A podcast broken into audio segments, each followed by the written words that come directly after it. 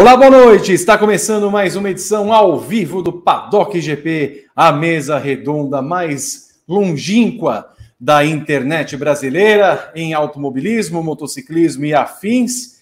Estamos começando essa edição, a primeira que fala da primeira corrida da Fórmula 1 2023 e é um tom monocórdico. Max Verstappen venceu mais uma vez, 36 corridas no bolso e um caminho que se abre para um tricampeonato.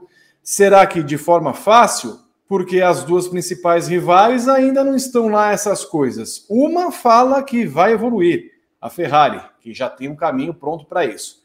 A outra, ninguém sabe o que vai acontecer, porque Toto Wolff está no paredão desde ontem. A Evelyn Guimarães o colocou de forma grosseira e imoral e de lá não sairá. Mas é perdido o W14, vai jogar no lixo esse carro, que é um lixo. Quase um minuto atrás de Max Verstappen terminou esse carro. Meu Deus do céu. E aí? A Mercedes está perdida? A Ferrari tem de fato um caminho? Ou temos de torcer para que Alonso faça com que a Aston Martin, Martin de fato leve atualizações todas as corridas para que possa brigar, pelo menos com Pérez e quem sabe com Verstappen pela segunda força, pelo segundo lugar da Fórmula 1. Eu sou Vitor Martins e estão comigo nesta atração fatal Evelyn Guimarães, Gabriel Curti e daqui a pouco Rodrigo Berton. Como a Madame já falou os impropérios dela no briefing de ontem, nós queremos ouvir quais são as opiniões de Gabriel Curti depois do GP do Bahrein, depois do que viu e ouviu de pilotos, chefes de equipe e afins Gabriel Curti, boa noite. Boa noite, Vitor Martins. Boa noite, Evelyn Guimarães. Boa noite, Rodrigo Berton. Boa noite, nação Paddocker, espalhada pelo Brasil e pelo mundo. Uh, eu não fiquei muito animado com a abertura da Fórmula 1, para ser sincero. É, eu acho que foi uma corrida ok para boa, só que o Bahrein geralmente dá corridas melhores do que ok para boa. É né? uma pista que geralmente dá corridas muito boas. Não foi o caso da prova desse final de semana, foi uma corrida mediana com alguns bons momentos. Acho que a segunda metade dela foi mais interessante que a primeira, por exemplo. É, isso já é um primeiro ponto de preocupação é, em, em, termos de qualidade de corridas, né? Que era uma das promessas da Fórmula 1 com essa nova geração de carros, a partir da segunda temporada, quem sabe, corridas melhores. Talvez mas a primeira corrida não foi muito melhor do que a gente viu ano passado. Inclusive, o GP do Bahrein do ano passado foi melhor que o GP do Bahrein desse ano.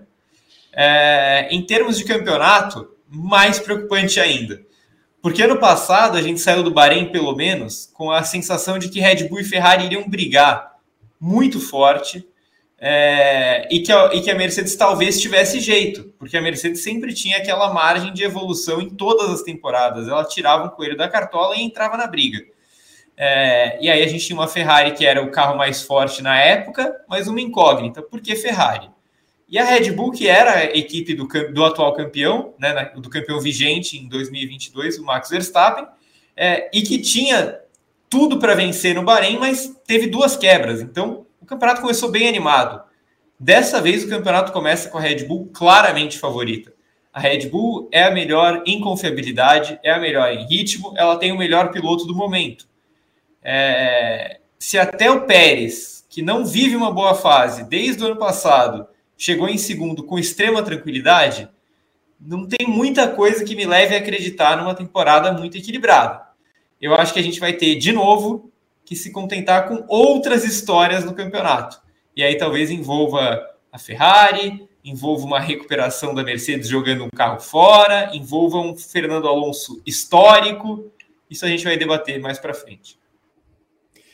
Evelyn Guimarães, olá, boa noite. Como vai? Conte mais. boa noite, Vitor Martins. Boa noite, Gabriel Curti, Rodrigo Berton e a todos que acompanham o Paddock GP. Olha, eu coloquei o Toto Wolff no, no paredão com argumentos muito bons, viu? Não foi um argumento, e nem falei para ele antes que ele estava no paredão, entendeu? Então, assim, era uma, é uma coisa, entendeu? Ele, é, que tinha um, um, fundamento, e ele merece esse, esse, essa avaliação do público aí. Mas eu concordo com tudo que o Gá falou, acho que a, a, a corrida em si é, foi ok, foi nota 6, como eu dei ontem no, durante o briefing, mas deixou bastante a desejar, né, diante do que se viu no ano passado. Então, assim, a gente tem uma clara favorita, confirmou aquilo que já falávamos desde a da pré-temporada, e agora a história é entender a recuperação de Ferrari e Mercedes, sobretudo Mercedes, e o quanto o Fernando Alonso vai trazer aí de, de diferente para essa temporada, porque no, no, no, final das contas, ele é a peça surpresa, ele é o elemento que vai colocar um pouco de fogo no parquinho aí é, para animar essa temporada que começa um pouco flopada. Você participa do nosso programa através das redes sociais, Facebook, YouTube, Twitch, Twitter. Mande o seu recado, se inscreva no canal do Grande Prêmio no YouTube, é, seja um dos membros da página do Facebook barra Grande Prêmio, também lá na twitch.tv barra Grande Prêmio, twitter.com barra Grande Prêmio, qualquer outra rede social barra Grande Prêmio e no YouTube também temos o canal 2 barra arroba Grande Prêmio 2. Também chamo o Rodrigo Berton para que traga os comentários iniciais depois de uma viagem louca que ele fez ontem e agora ele está de volta, solta o azulão paixão. Boa noite, Vitor, Evelyn, Gal, um beijo para o Zé, que fez eu ter uma viagem muito louca ontem. Um beijo para nossa nação Padocker, que já nos acompanha. Pelo menos, Vitor, 200 pessoas na live e não temos 110, 120 likes. É duro. Aí não dá para ficar bom, não dá para ficar bem. Então, já vou pedir para você deixar seu like, se inscrever no canal e ativar as notificações desse vídeo. Eu estou de olho em tudo que vocês falam aqui. Quem mandar aquele super chat maroto vai aparecer na tela durante a transmissão, Vitor. Mas se for maroto por um real também aparece? Aparece. Mas se for vermelho, se for amarelo, se for rosa, fúcsia, a gente gosta mais. Se for verde, azul, a gente não gosta tanto. A gente gosta. É. Gosta. A gente gosta. Eu sinto falta de um superchat vermelho. Faz tempo que não chega. Faz. Vamos ver se chegam hoje. Tomara, mas não tenho esperanças. Eu não tenho mais é. esperanças com o nosso público. Nosso público não bate mais as metas. Não lembro quando foi a última vez que fizemos time extended. Ai. Não lembro quando foi a última vez que eu revelei os podres da Evelyn. As pessoas não colaboram. Aí. Tá, tá com poeira. Tá com poeira. Bom. E veio todo mundo hoje, hein, Vi? Veio todo mundo. Quase, quase o copo. Veio a Cher. Cher, beijo pra a Cher. Sharon a Sharon, a Laika, a Cheryl, a Chernobyl. Meu senhor. E o Sherlock Holmes. Viu? Todo mundo. Então não viu o Kurt Cobain? O Kurt Cobain tá na outra, na outra salinha, tá na salinha do briefing. Eu preciso trazer para cá. Ah, traga, traga. Não tem a pimenta? A pimenta? A pimenta, por favor. Ué, a pimenta devia estar tá aqui. Eu não Deveria estar tá aí. Tá eu vou subir a pimenta aqui. Sabe quem veio também? Por favor, quem? Manso, manso, manso, manso, É a Ferrari. A Ferrari e a Mercedes precisam fazer isso para alcançar a pobre. Mas eu volto já já. Vou ao meu roteiro aqui feito por Gabriel Carvalho e ele começa dizendo o seguinte: já sabem que qualquer erro vocês vão lá em arroba no Twitter. Velzito. É aquilo. A Fórmula 1 2023 começou, que pena. Mas com o mesmo tom do fim de 2022, que pena também. Max Verstappen dominou o GP do Bahrein e venceu pela 36ª vez na carreira. O holandês largou da pole e liderou quase todas as voltas para vencer com tranquilidade. A Red Bull ainda completou um 1-2 com Sérgio Pérez. O mexicano chegou a perder o posto para Charles Leclerc no início da corrida, mas ultrapassou o Monegasco ainda na primeira metade da prova. Fernando Alonso da Aston Martin completou o pódio. Gabriel Curti, a taça já está na mão de Verstappen. Quando o pessoal fala, nossa, está com quatro dedos e meio na taça. Nossa, porque eles ficam com medo de dizer, nossa, tá com... já temos um homem com uma mão na taça? Olha, é, uma mão na taça, talvez. Viu? É, porque eu sou.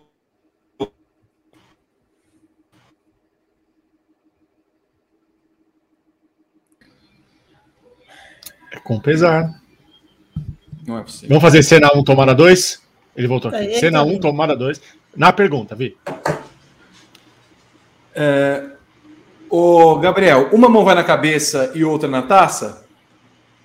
Eu acho que sim, eu acho que dá para dizer que o Verstappen tem uma mão na taça já, que a Red Bull, a, a Red Bull tem uma mão na taça também, porque eu, eu considero que Verstappen e Red Bull estão no mesmo, no mesmo nível de discrepância para os rivais, porque eu não acredito nem um pouco, nem um pouco na, no Sérgio Pérez. Se eu não acredito nem um pouco no Sérgio Pérez, quer dizer que eu acredito no Verstappen o quanto eu acredito na Red Bull. Eu acho que a Red Bull é a equipe mais forte, Eu, eu acho que a Red Bull é a equipe mais forte e, e tem um carro muito superior das rivais, porque a Ferrari deveria ter o segundo carro, mas tem um carro que destrói os pneus e que eh, falta confiabilidade aparentemente. A Mercedes tem um carro que nasceu muito mal de novo e que eles já estão loucos para jogar no lixo, né? já estão doidos para fazer um, um W14B. E a Aston Martin, com todo respeito, é um carro muito bom, mas é a Aston Martin, né? A equipe que estava em sétimo nos últimos dois campeonatos. Então a Red Bull é muito favorita ao título. E por ser muito favorita ao título e por eu não acreditar nem um pouco no Sérgio Pérez, eu teria que ser muito incoerente para chegar aqui e falar: ah, não sei se o Verstappen já tem uma mão na taça. Então, eu acho que tem. Eu acho que o Verstappen ele é mais do que favorito ao título. Eu acho que o Verstappen só não vai ser campeão se alguma coisa muito estranha acontecer durante a temporada 2023. E eu considero a Ferrari passar a Red Bull é, em desenvolvimento do carro uma coisa estranha. Eu considero a Mercedes refazer o carro e o carro ficar melhor do que a Red Bull uma coisa estranha. Eu considero o Verstappen perder performance de uma hora para outra uma coisa estranha também. É, Um, aconteceu alguma coisa aí perto, Gabriel? eu, eu acho que pode ter a ver com a chuvarada que deu hoje à tarde, mas Choveu aí? muito. Choveu bastante. É, é mas, mas é isso. Eu acho que o Verstappen teria que é, teria que acontecer alguma coisa muito esquisita para o Verstappen perder esse título. Então, sim, por mais que a gente esteja apenas na primeira corrida da temporada e que nas outras, sei lá, oito temporadas de Paddock GP eu sempre tenha sido cauteloso ao extremo em cravar coisas, eu diria que o Verstappen tem uma mão na taça já na primeira prova do campeonato. Vai, Guima, faz a alegria das manchetes que precisamos, dos vídeos curtos. Por favor, Guima.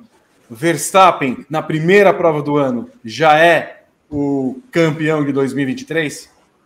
Já é, já é, já é o, já é o campeão. Guima. Boa, Guima. É, eu, eu acho que o, o, o Gá é, resumiu bem a- o cenário da Fórmula 1 nesse momento. Então, assim, você tem o melhor, ca- o melhor piloto do momento com o melhor carro é, do grid, né? Então, assim, não tem como você lutar contra isso. A Red Bull é, é um carro muito melhor ainda do que foi no ano passado. Ela está vivendo um momento melhor do que no ano passado, então ela começa a temporada muito mais forte. É, e aí, com o Verstappen guiando o que ele está guiando, né? Dentro de um, de um ambiente também bastante seguro, em que ele não tem que arriscar. Ontem, por exemplo, ele controlou a, a corrida como ele quis. Ele até teve uma briga lá com o engenheiro dele, né? Porque o cara queria que ele segurasse um pouco o ritmo e coisa e tal.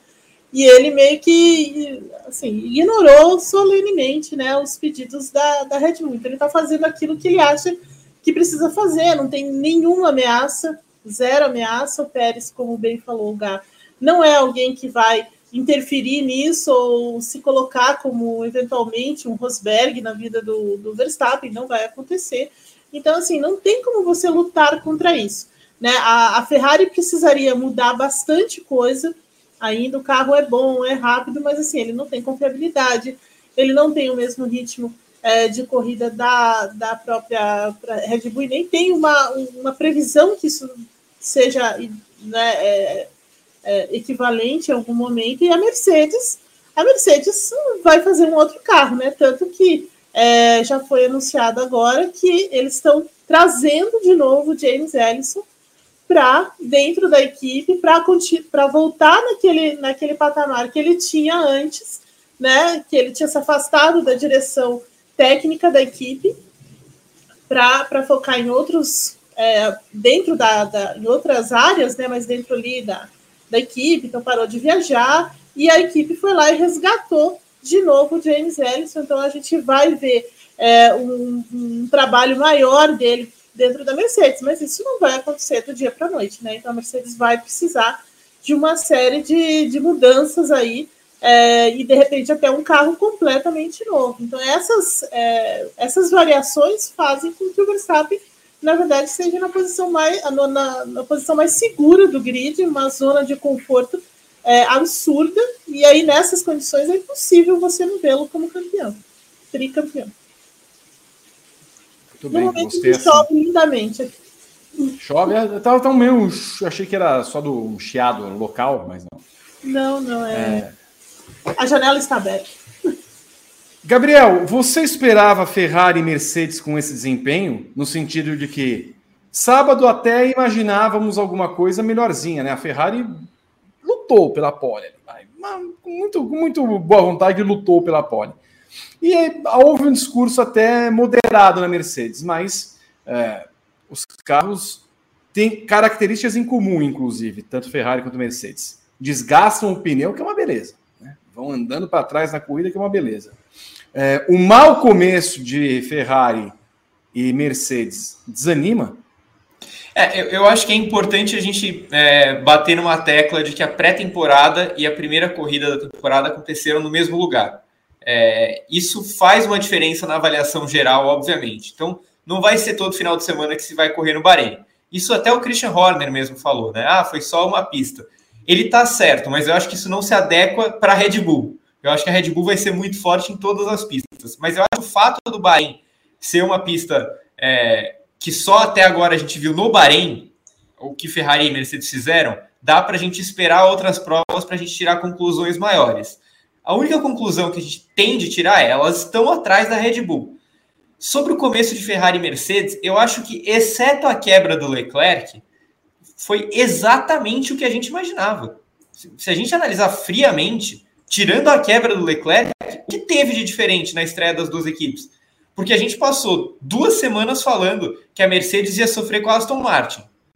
Pelo menos no começo da temporada. Que a Aston Martin tinha chance de chegar na frente da Mercedes. Aconteceu.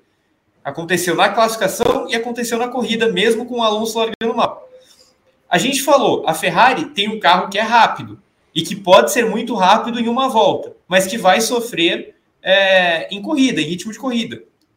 Aconteceu isso. A Ferrari talvez, é, e aí tem muito da qualidade do Leclerc em volta única, aquela coisa toda tal, mas se o Leclerc tentasse pela segunda vez no Q3, talvez ele fosse pole. Se não fosse pole, ele ficaria, sei lá, a menos de um décimo do Verstappen, a menos de um décimo da pole, mas certamente numa primeira fila. Então, em classificação, há disputa. Há disputa porque os carros em volta única são parecidos e porque o Leclerc tem um diferencial em classificação que joga ele para um patamar muito elevado. Então, muito mais o Leclerc do que o Sainz eu vejo brigando por poles consistentemente na temporada. Agora, em ritmo de corrida, é um problema que aparecia na pré-temporada. Era um problema que aparecia nos treinos livres. Então, sinceramente, é, voltando a, a, a, bater na tecla de que é só o Bahrein, tanto na pré-temporada quanto na temporada regular. Foi a mesma pista. Mas o que a gente viu na pré-temporada e na primeira prova, de Ferrari e de Mercedes, foram as mesmíssimas coisas, com exceção da quebra do Leclerc. Então, não me desanima porque não me surpreende. Evelyn Guimarães, é desanimador ver as rivais começando tão atrás? É um pouco né, é desolador, sem, sem dúvida, porque sempre que começa a temporada novamente, você imagina que as coisas comecem do, né, do zero. Então, no, no, momento assim, por exemplo, na Ferrari, a Ferrari tinha algumas situações que ela tinha de resolver nesse carro, por exemplo, a confiabilidade, a questão do desgaste de pneus. Então, assim, são coisas que ela já tinha, é, ela já lidava com isso no ano passado e que ela continua lidando nesse ano. Né? O carro da, da Ferrari mudou pouquíssimo, na verdade, assim, em termos de conceito e coisas nesse sentido. A Ferrari não teve uma grande mudança nesse sentido, ela revisou algumas, alguns elementos do carro, mas não mudou o conceito dele. Ela continua tendo os mesmos problemas, né? Então ela continua tendo, sofrendo um desgaste grande e por isso o ritmo de corrida da, da Ferrari não consegue ser próximo da, da Red Bull. Então aí, por exemplo, é, é foi até uma coisa que o Frederico passou falou no final de semana.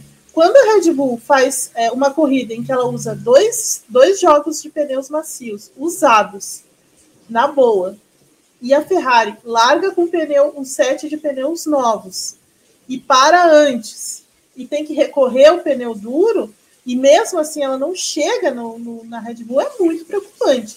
Né? Então, assim, até parece que o carro andou um pouco para trás nesse sentido. E aí é, vem a nossa percepção de que a, a, a, o trabalho aí para recuperar esse terreno vai ser ainda maior. Né? Então, assim, essa é a minha percepção nesse momento, que a Ferrari vai ter que trabalhar um pouco mais. Eu concordo quando o Gá fala que o fato da, da Fórmula 1 não ter saído do Bahrein é um ponto é, de, de, de, que vai pesar na balança em algum momento, porque você, a temporada é longa, você tem vários tipos de pista, né? A próxima pista já é completamente diferente, e a, e a seguinte também. Então, alguma coisa pode, é, alguma variação a gente vai, vai perceber nessas mudanças é, de pista, mas o ritmo em si, né, a, a, frieza dos números ali, acho que vai mudar pouco. E aí é o trabalho de desenvolvimento que vai pesar tanto da Ferrari e no caso da Mercedes muito maior. Né, eu acho que a maior é, expectativa que havia era em cima da Mercedes, mais até do que da Ferrari, né? Porque a Mercedes vinha falando muito sobre essa mudança, é, sobre um novo carro, sobre as coisas que eles estavam resolvendo. E de fato, assim, no ano passado o W13 tinha grandes problemas, né, de saltos, de balanço, tudo mais. E a, e a Mercedes batia na tecla dizendo: olha, esse projeto é um projeto que tem potencial, mas a gente precisa acabar com os saltos. Muito bem, eles acabaram com os saltos nesse carro, mas o carro não tem ritmo. Então tem alguma coisa muito errada. Né? E, e, a, e, a, e, a, Mercedes está insistindo num conceito que é completamente é, fora do, do resto de que todo mundo está fazendo. Então, assim, ela está muito fora disso. E o trabalho dela de recuperação com certeza vai ser maior se não tiver que, se, é, se, se realmente ela abandonar esse carro e tiver de, de desenvolver uma versão B, por exemplo né, desse carro. Então, a Mercedes, pra, pra, na minha visão, ela está muito mais atrás ainda. Então, a, o déficit dela é, é, muito maior e vai ser difícil a gente perceber quando a Mercedes vai conseguir chegar. Talvez ela nem chegue nesse ano. Talvez ela nem faça o que ela fez no ano passado, né? De chegar no final do ano e ainda conseguir vencer uma corrida. Eu acho muito difícil que isso aconteça da maneira como a Mercedes está tá, tá trabalhando com esse, com esse conjunto. Então, assim, não, eu não esperava uma briga parelha tá? Mas um, uma proximidade maior, principalmente da Ferrari, da Mercedes ainda não. Gabriel Curti, Sérgio Pérez teve alguma dificuldade porque é o Sérgio Pérez, né? Passou o Leclerc na volta 24 de 57. Demorou 24 voltas e alguns contos de réis. Mais uma vez livre do Leclerc, partiu para um segundo lugar bem tranquilo. Se não é o cara a disputar o título com Verstappen também podemos dizer, ao menos, que Pérez é favoritaço ao segundo lugar com alguma facilidade? Uh, eu acho que bem menos favorito ao vice do que o Verstappen é favorito ao título. Porque, porque aí a gente está tratando como a Red Bull vai ser o carro dominante, a gente acha que vai ser mesmo, e aí isso implica no título do Verstappen 90% certo. O vice do Pérez, eu não acho que seja tão certo assim, porque a gente lembra que a temporada passada foi equilibrada até é, em termos de performance, tá? Não em termos de resultados. Mas até as férias ela estava equilibrada em termos de performance entre Red Bull e Ferrari. Mas depois das férias, a Ferrari largou o carro. A Ferrari parou de desenvolver o carro e começou a focar completamente em 2023. E o Pérez perdeu o vice-campeonato para o Leclerc. Então, se ele perdeu um vice-campeonato em que a Ferrari abdicou de metade da temporada, praticamente, ou pelo menos um terço da temporada, é, eu, eu é, me deixo é, duvidar mais dele. Eu duvido muito mais desse vice do que do título. E acho que mesmo a corrida de ontem foi um sinal. Mesmo a corrida de ontem. Eu acho que ele chega em segundo, muito à frente do Alonso, Mas se o Leclerc não tivesse quebrado, a disputa pelo segundo lugar seria um pouco mais equilibrada. É que o que fez muito a diferença foi justamente o que a Eve falou. A Ferrari destruiu os pneus, e aí o Leclerc teve de partir para a estratégia conservadora, que era a estratégia, inclusive, que parecia que todo mundo faria, né? É, seria de macio duro duro.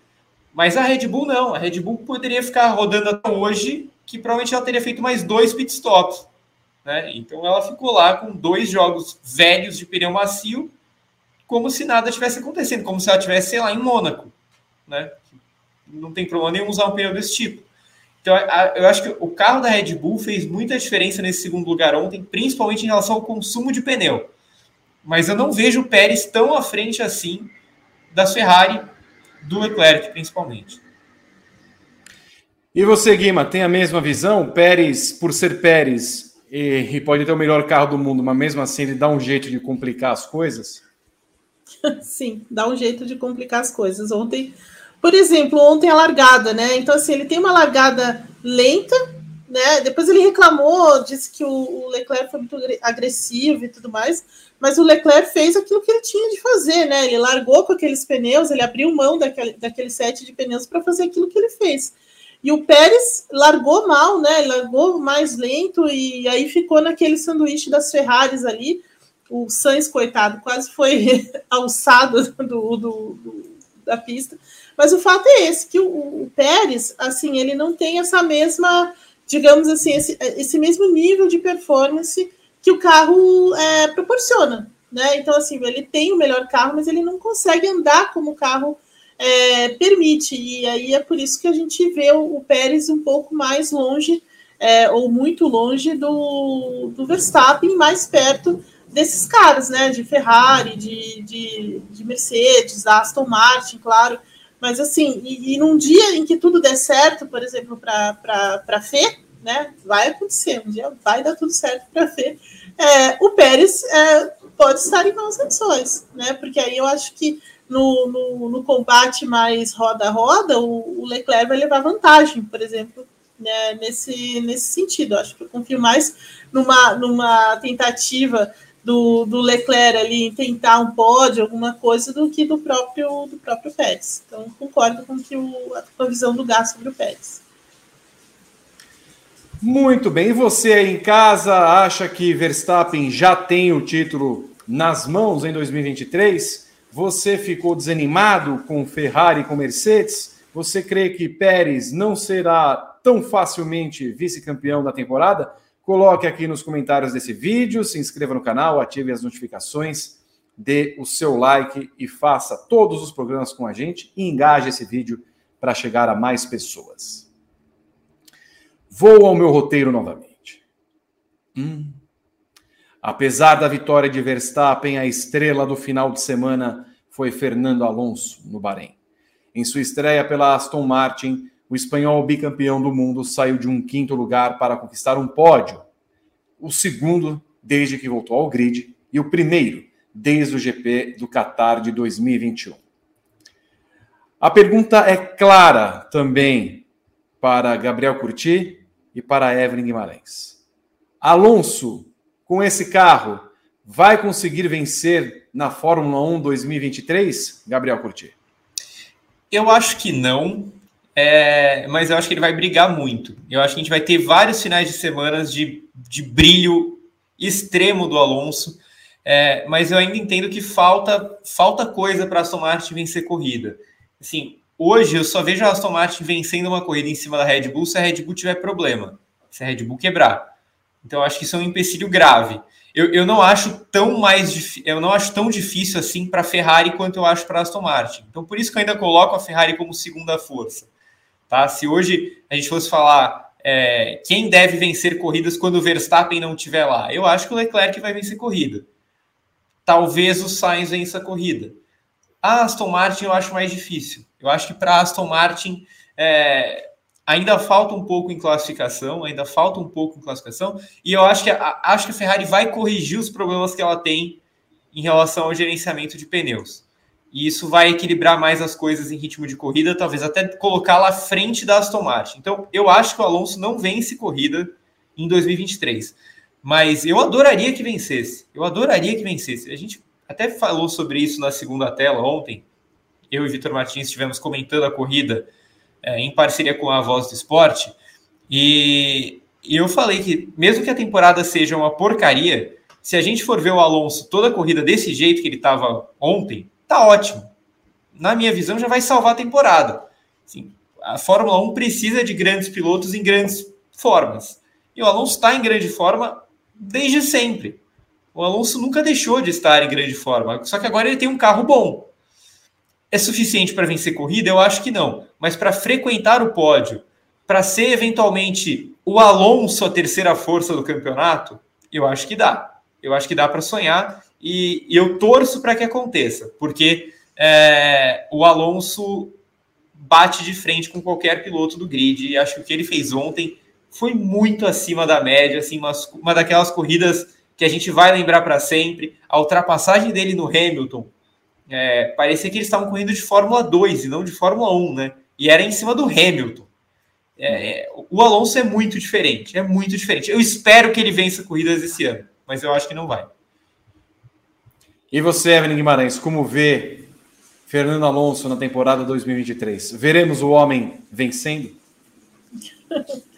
Olha, é, eu tento a concordar com o Gá, acho que não. Acho que é muito difícil que a Aston Martin vença a alguma prova, a menos que você tenha um salseiro assim histórico na Fórmula 1, sabe, coisas muito loucas mesmo.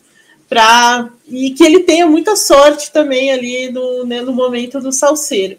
Mas por performance pura, assim, é, a Aston Martin, de fato, para mim, a, o grid foi muito limite aquilo que, que seria que, que a Aston Martin estava mostrando desde a pré-temporada, né? Então, a, a, posição do Alonso ali atrás da Ferrari, obviamente atrás da Red Bull, uh, e à frente da Mercedes, para mim era mais ou menos o cenário que eu já imaginava diante de, tudo que a gente estava vendo que a Aston Martin estava fazendo desde a pré-temporada. Então, assim, para mim, era meio que o, o teto nesse momento para a Aston Martin. Então, assim, ainda é pouco para você brigar por, por vitórias. É claro que o Alonso ele vai colocar esse carro num patamar acima.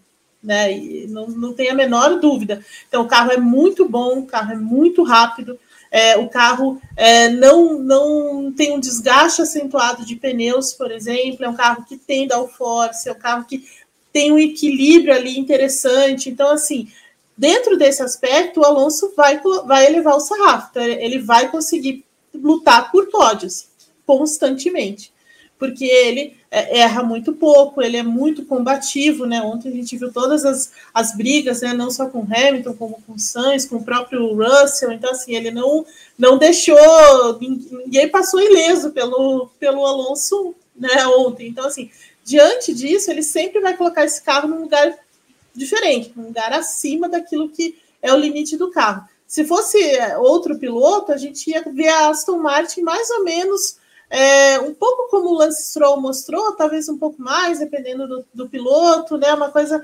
ali é, entre mais perto da Mercedes do que da Ferrari. Mas como é, é, é, o Alonso, o carro vai ficar sempre mais perto da Ferrari e eventualmente mais perto da, da, da Red Bull, dependendo do que, do que acontecer. Porque o Alonso é isso, ele sempre foi isso. Né? Até é, eu falei sobre isso na, no editorial é, ele, nunca, ele nunca teve uma queda de rendimento, nem mesmo quando ele estava naquela, naquela McLaren motor de GP2 lá. Ele sempre tirou mais do carro, ele sempre mostrou mais né, do que o carro podia dar. os campeonatos que ele fez com a, com a Ferrari, por exemplo, que ele chegou a disputar o título, ele andou muito mais do que o carro dava. Né? Ele tinha, em 2012, por exemplo, ele tinha o pior carro dos caras que estavam disputando o título, o pior carro era o dele. E no final das contas, ele levou até o final a, a, disputa do título. Esse é o Alonso. Então ele nunca perdeu esse, né? Ele nunca sofreu uma queda de, de rendimento, de performance. Não vai ser agora que ele vai perder, né? Inclusive eu estava lendo outro dia que ele mudou também toda a preparação física, mudou a alimentação.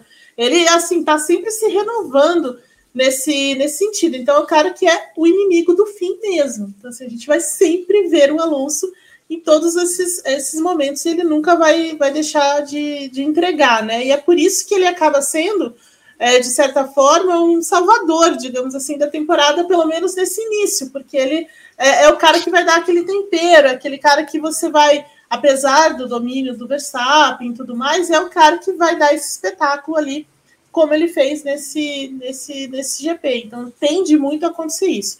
Agora, se isso vai ser levado até o final do ano, vai depender muito da Aston Martin. É claro que o Lawrence Stroll colocou um caminhão de dinheiro lá, de desenvolvimento e tudo mais, mas a qualidade desse desenvolvimento é que vai ditar é, o ritmo dessa, dessa Aston Martin até o final do ano. Mas sem dúvida o Alonso sempre vai colocar esse carro num, num patamar diferente e um pouco mais é, à frente do que seria o teto, por exemplo, da Aston Martin. O, o Vi e Eve, é, eu vou até. Não sei se vocês concordam comigo, mas eu acho que a temporada 2022 tornou a gente pessimista em relação a cenários assim. Eu tenho a sensação Sim. que em 2022, depois de um GP do Bahrein como esse, com a configuração que a gente viu, nós três cravaríamos que o Alonso venceria uma corrida. Porque a gente vinha de temporadas com Ricardo vencendo, Gasly vencendo, Pérez vencendo, uma rotatividade enorme no pódio. Só que agora a gente está vindo de uma temporada em que a Mercedes, terceira força da temporada o ano inteiro, só foi vencer uma corrida na penúltima corrida do ano. É, isso deixa um pé atrás muito grande. Isso faz desconfiar muito. Então, é, eu, eu, eu, acho também que o, o, clima que a Fórmula 1 criou em 2022 foi uma temporada muito fraca e que eu espero que lá na frente a gente lembre que a temporada foi horrível é, eu acho que ela, ela pesa no nosso, na nossa avaliação aqui. Eu tenho a sensação que em março de 2022, depois de um GP do Bahrein assim, a gente cravaria que o Alonso venceria uma corrida. É verdade. Não, só queria dizer uma coisa ainda dentro desse. De, só lembrar uma coisa dentro desse comentário.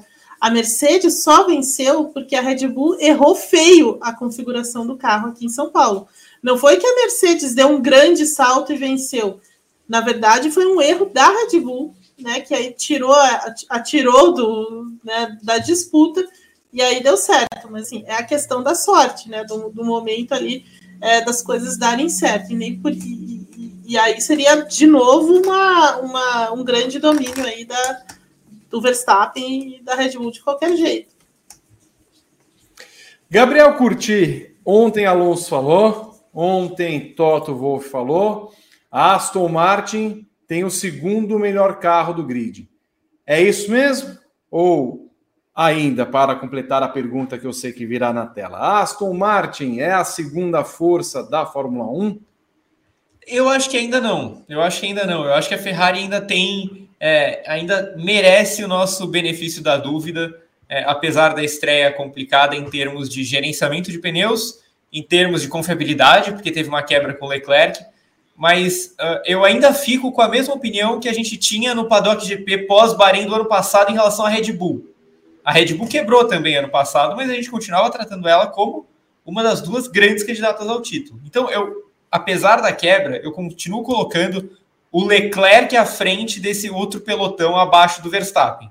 Então, eu quero acreditar que o Leclerc vai puxar a Ferrari para cima é, a ponto de mantê-la como segunda força. Eu acho que a Ferrari ainda tem uma vantagem considerável para Aston Martin em termos de classificação. Em algumas pistas, isso vai fazer muita diferença.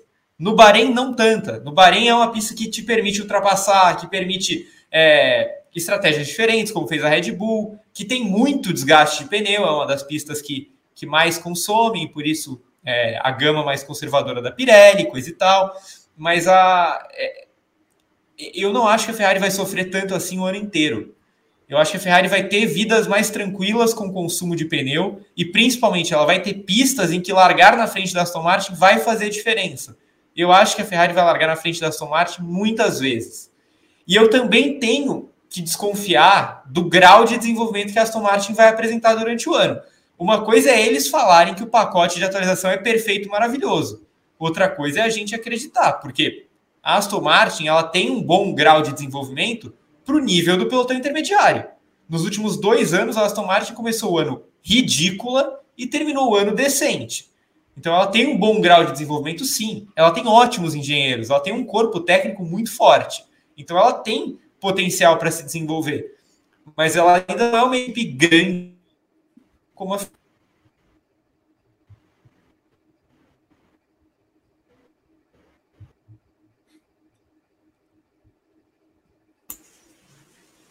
Voltou. Tem um grande grau de desenvolvimento, Gabriel. Mas ela ainda não é uma equipe grande como a Ferrari. Foi só isso e eu parei. Muito bem.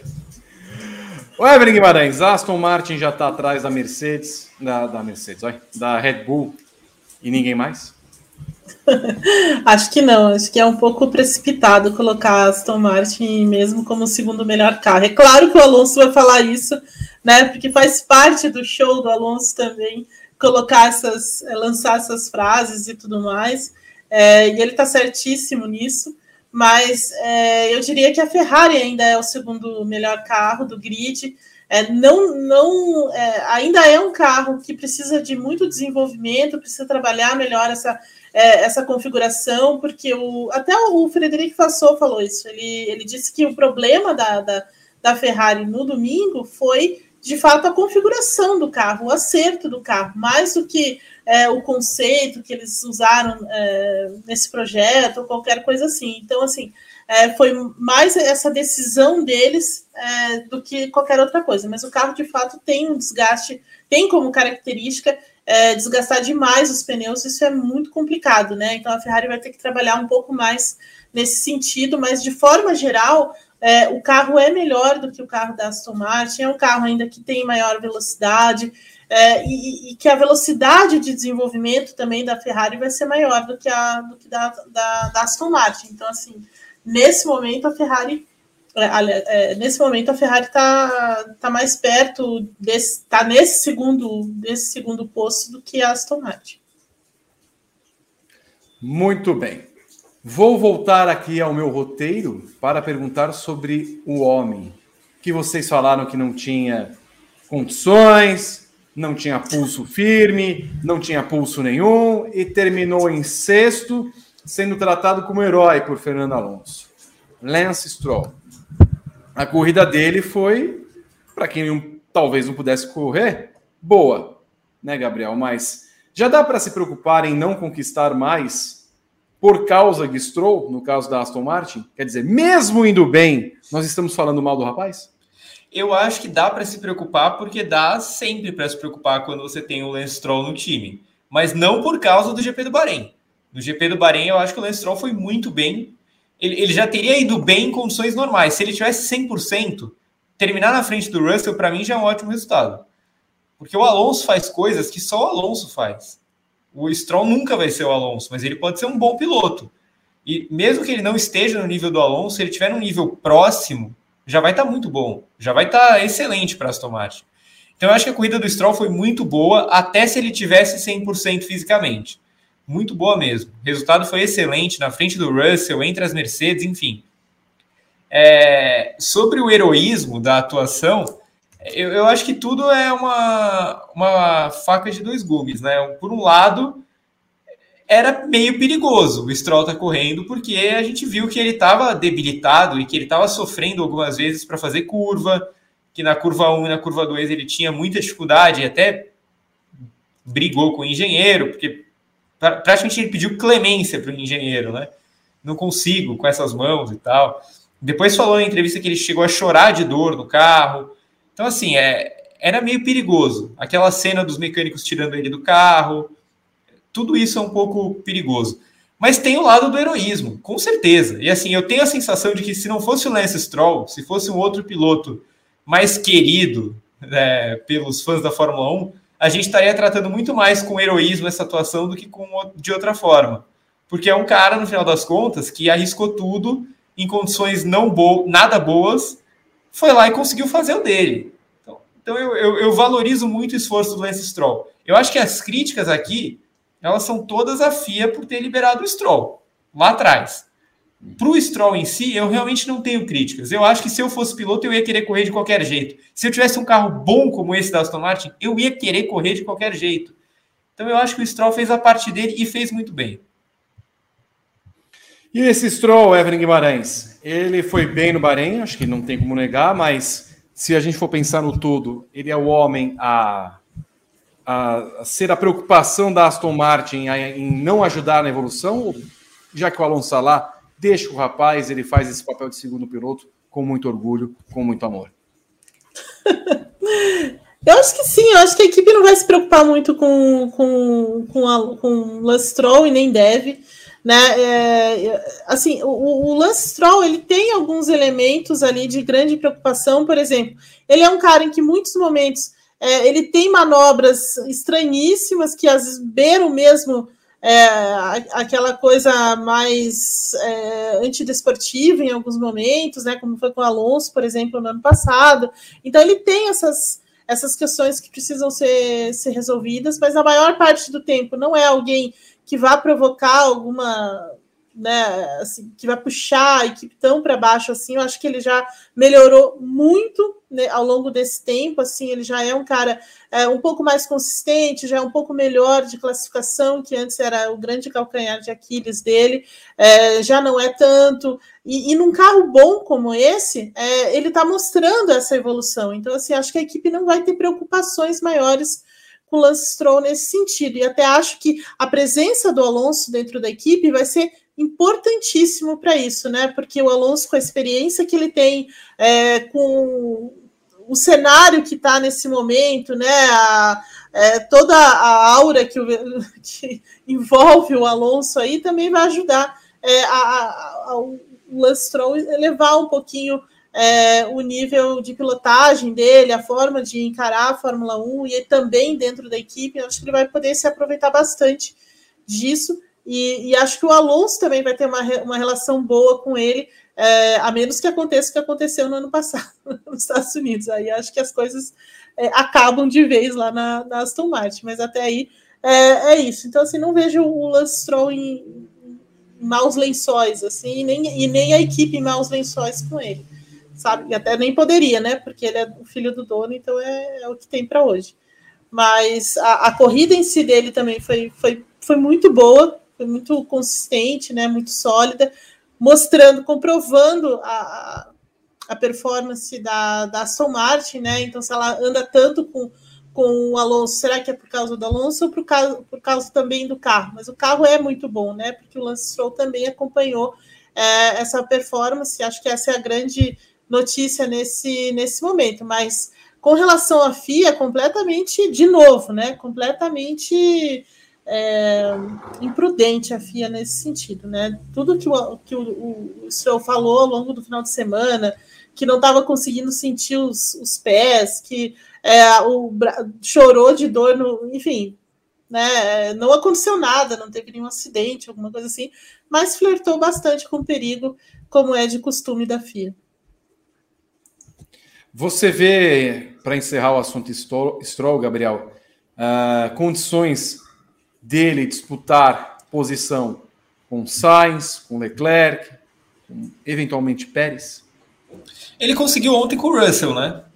Já foi uma coisa que me deixou positivamente surpreso.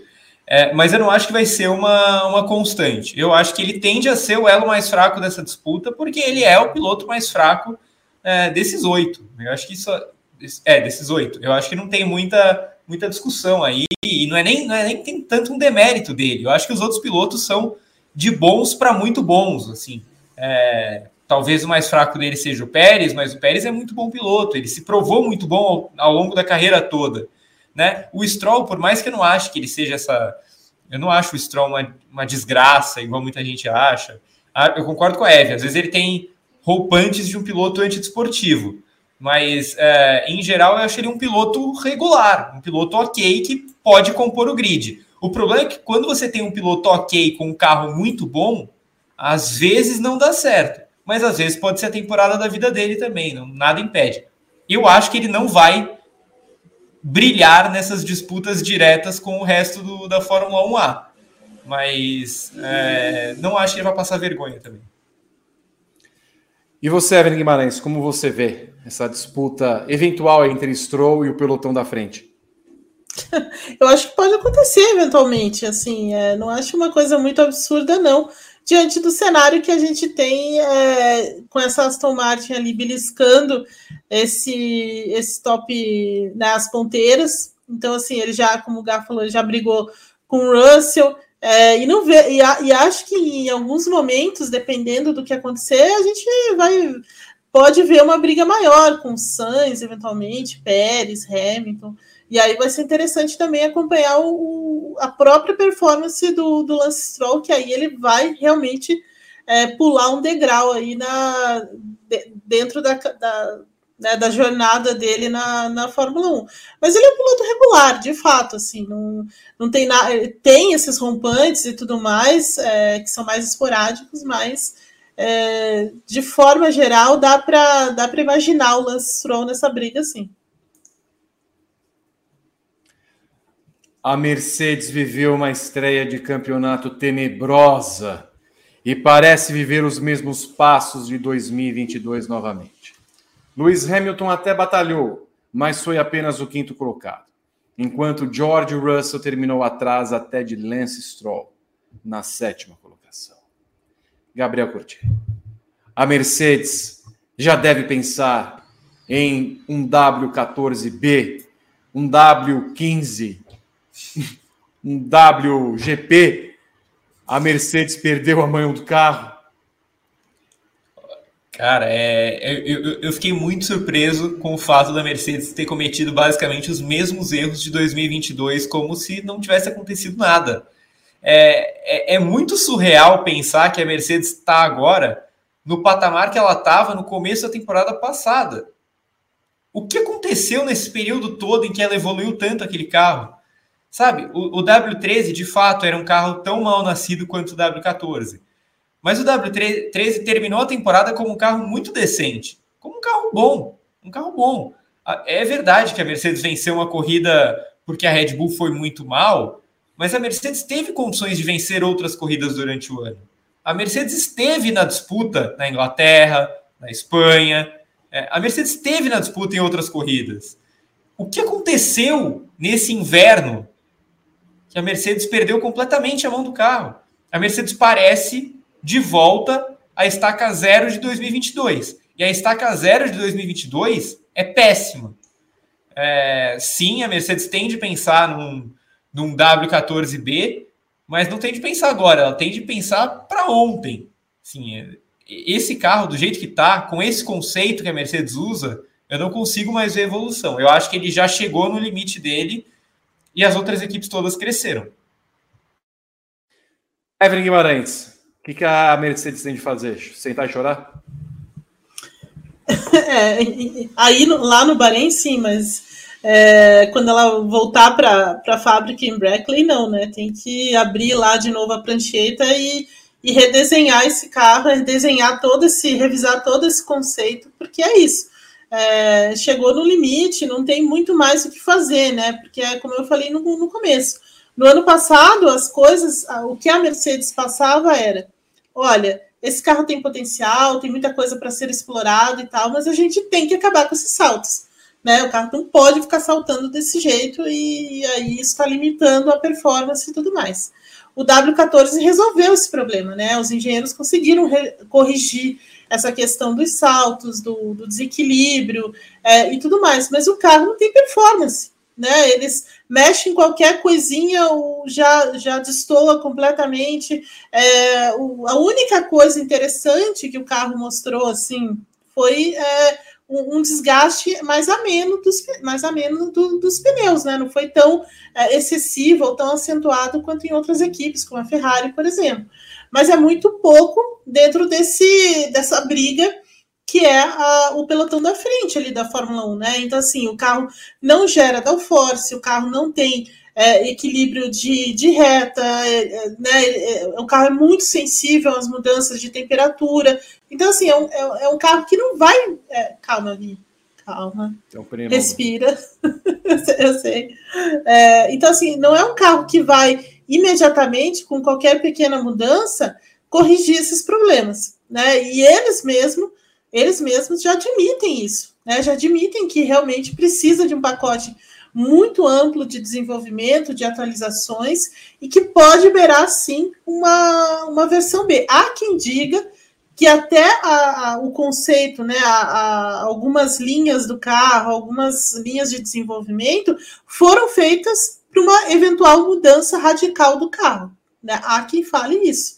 Então, assim, não me surpreendo, não me surpreenderia, por exemplo, se daqui a duas corridas a Mercedes colocasse na pista um carro completamente diferente, muito mais parecido, é, até mesmo com essa Aston Martin, com a Red Bull e, e tudo mais, na, na maior é, cara de pau que, seria possível. Porque é, não, não tem como, né? E eu acho que, inclusive, que a Mercedes vai é, sacrificar o que tiver de ser sacrificado para fazer para fazer isso, né? Porque Toto Wolff saiu ontem da, é, do Bahrein dizendo que não tinha nada de bom para tirar do final de semana, que ele não vê é, que a, a, Mercedes vai se tornar competitiva é, no futuro, eventualmente, com esse carro. Então, assim, já dá muitos indícios. E hoje a informação de que o, o, o James Ellison vai pessoalmente é, é, supervisionar e orientar essas, é, esse grande pacote de atualização voltando para a garagem da, da, da, da, equipe. Né? Então, assim, é um movimento muito, muito expressivo da Mercedes nesse momento. Se eu bem entendi, você falou que não vai se surpreender se um carro novo vier daqui duas corridas com um tom Aston Martin de cópia, é isso? É isso. Porque a, a, o tom da entrevista do, do Wolf foi: a gente vai deixar o carro mais parecido, se preciso for, com os carros que estão na nossa frente. Ou seja, mas aí seria eliminar o zero pod. Seria é, é, exato, porque assim, muito do que é, acontece com a, com a Aston Martin de informação passa pela Mercedes por conta da parceria técnica. Né? Então, a, a Mercedes está sabendo, a, a, a, Aston Martin usa o túnel de vento da Mercedes. A Aston Martin tem essa toda essa, essa, essa transferência de informação o tempo inteiro aí, é, por conta da parceria técnica. Até o Hamilton estava falando disso, né? Que eles sabem exatamente o que está acontecendo na traseira do carro da, da, da Aston Martin, como foi o desenvolvimento, como foi o desempenho. Então, assim, eu não me surpreenderia com uma reviravolta da Mercedes Rosa, entendeu? Vai ser a vingança da é. Mercedes Rosa. Muito bem. Eu adoraria ver, vai ser engraçado. Inclusive. Eu também. Torço para como É que você, como é que você consegue ver isso, Gabriel? Por, como a Mercedes conseguiu errar em dois anos seguidos de tal forma, depois de ter vencido oito campeonatos? No final das contas, o Toto Wolff é o chefe que só consegue lidar com tudo perfeito? Uh, eu acho que não. Eu acho que não, porque a, a, Mercedes tem um crédito no ano passado de ter conseguido se recuperar de forma bastante. Que é isso? O que, que é isso aí? Que, que, que porcaria é, é essa? É o Vitoto Wolff. você, você, Vi, você fez isso com você mesmo. Que que é isso? Eu não sei quem me mandou, foi você que me mandou, mas eu não sei quem te mandou, mas o Vitoto Wolf está entre nós.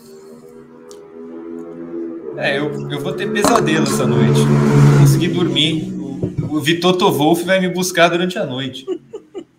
Gabriel Curti refaça a pergunta, porque infelizmente fomos atrapalhados. Eu não lembro da pergunta. O é... que, que eu perguntei mesmo? Como que a Mercedes ah... errou a mão dois anos seguidos? Como a Mercedes, Gabriel, eu vou por dois anos seguidos.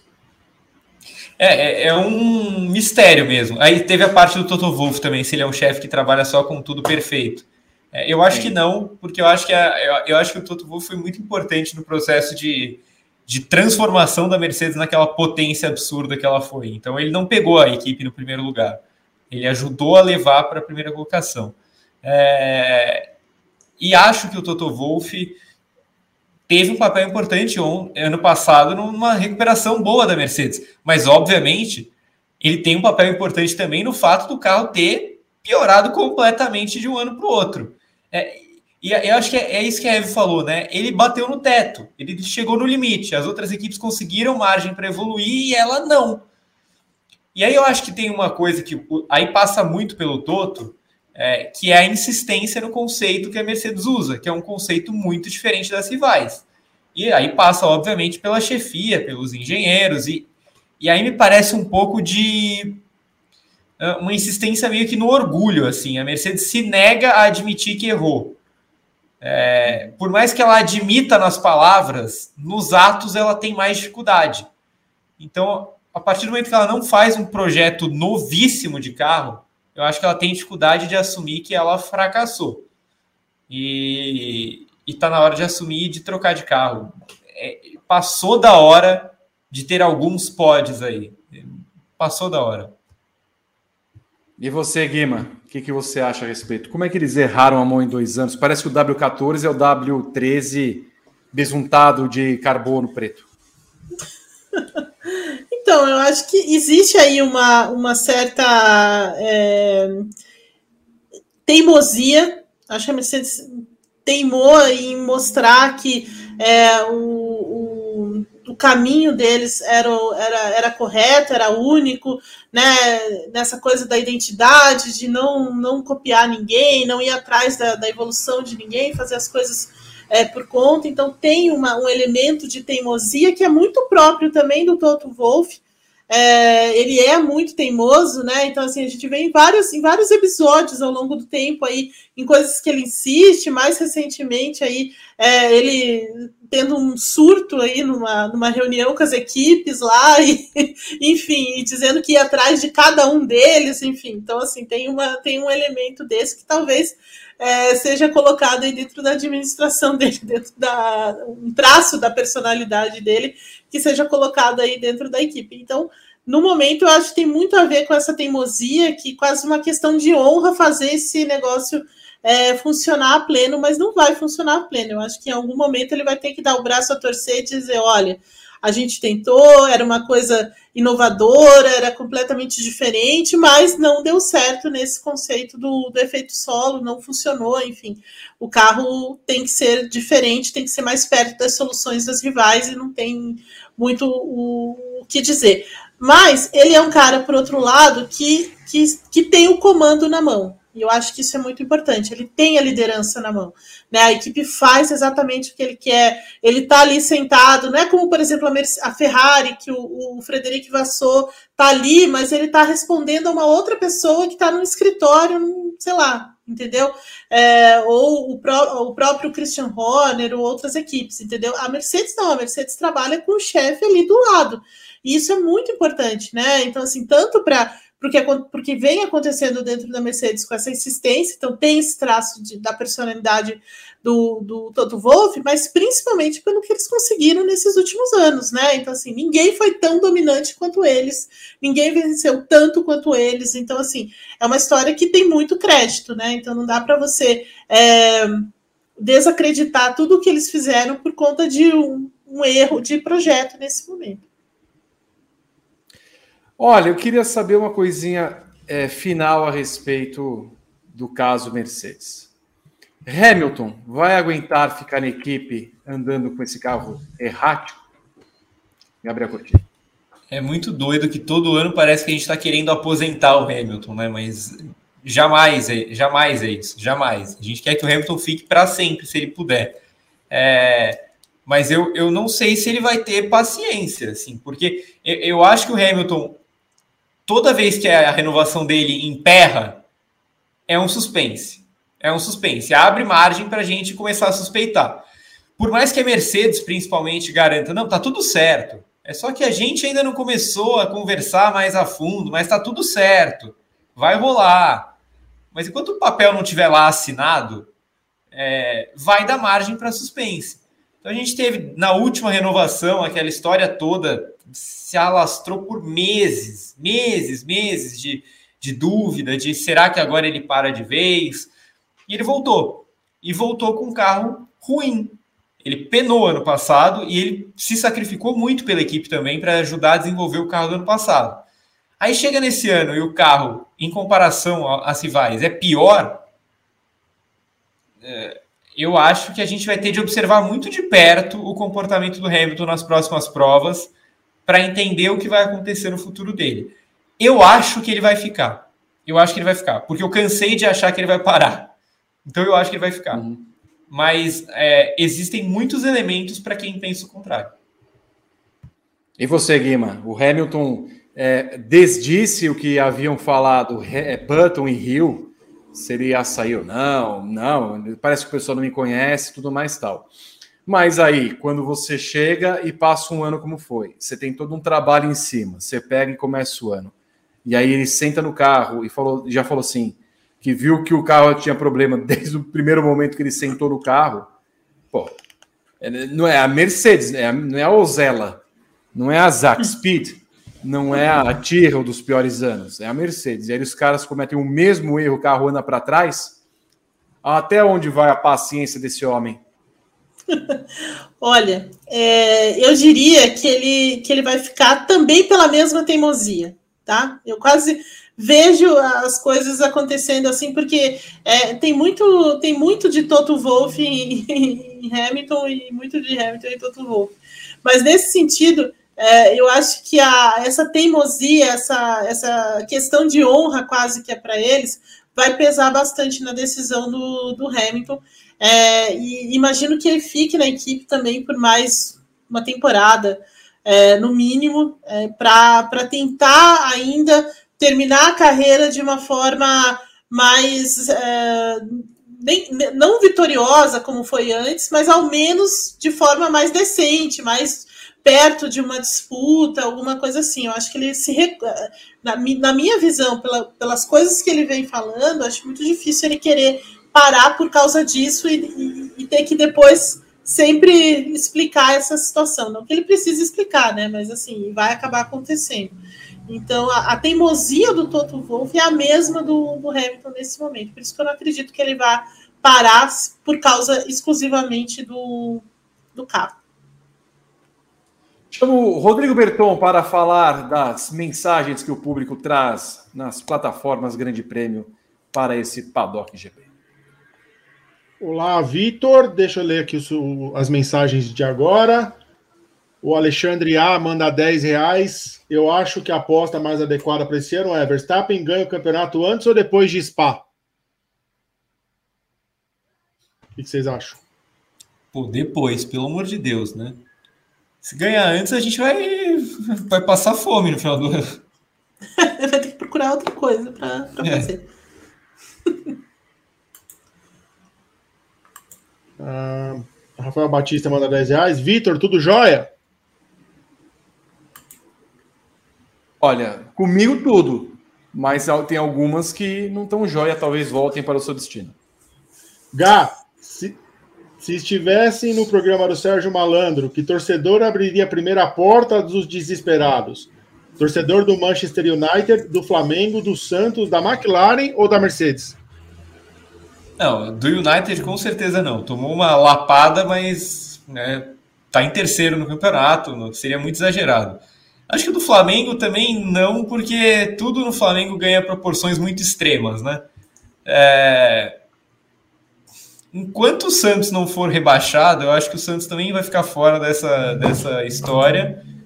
Eu acho que o torcedor da McLaren é quem mais tem de ficar desesperado agora. Porque nenhum desses outros está em último. A McLaren está em último nesse momento.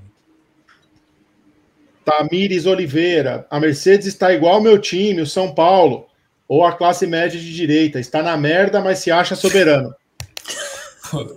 Esse superchat é muito bom, tá? Perfeito, muito superchat.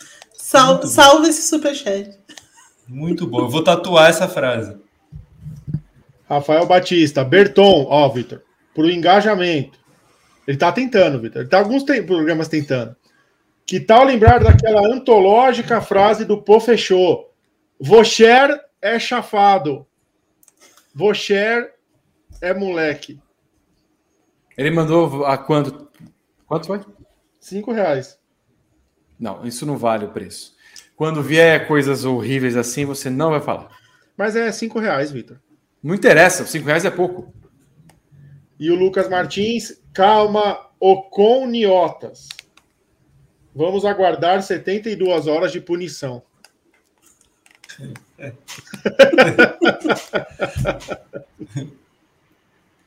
Atenção, Oconiotas. News, News, News Village foi de, demitido. Atenção. E é isso, Vitor Martins. O pessoal entrou aqui em polvo rosa com a imagem do Vitor Wolff. Pra que isso de novo? Pra que Novamente. Por favor, eu não vou, eu não vou olhar para a tela. Para que isso? Só 355 likes, hein? Já era para ter 500. Já era para ter 500. Eu volto já já. Se a Ferrari sonhava em se aproximar da Red Bull, o GP do Bahrein foi um choque de realidade. Charles Leclerc até andou em posições de pódio durante toda a corrida, mas um problema de motor encerrou a prova do Monegato mais cedo, começando a temporada zerada. Carlos Sainz terminou apenas na quarta posição, superado em uma batalha contra Fernando Alonso nas voltas finais, vendo a Aston Martin abrir 2023 à frente do time também no Mundial de Construtores. Porém, manteve Hamilton atrás dele. Gabriel Curti, Ferrari vem pior para 2023 ou é uma sequência de 2022? Hum, eu acho que ela vem pior na comparação com a Red Bull do que ela estava no começo de 2022.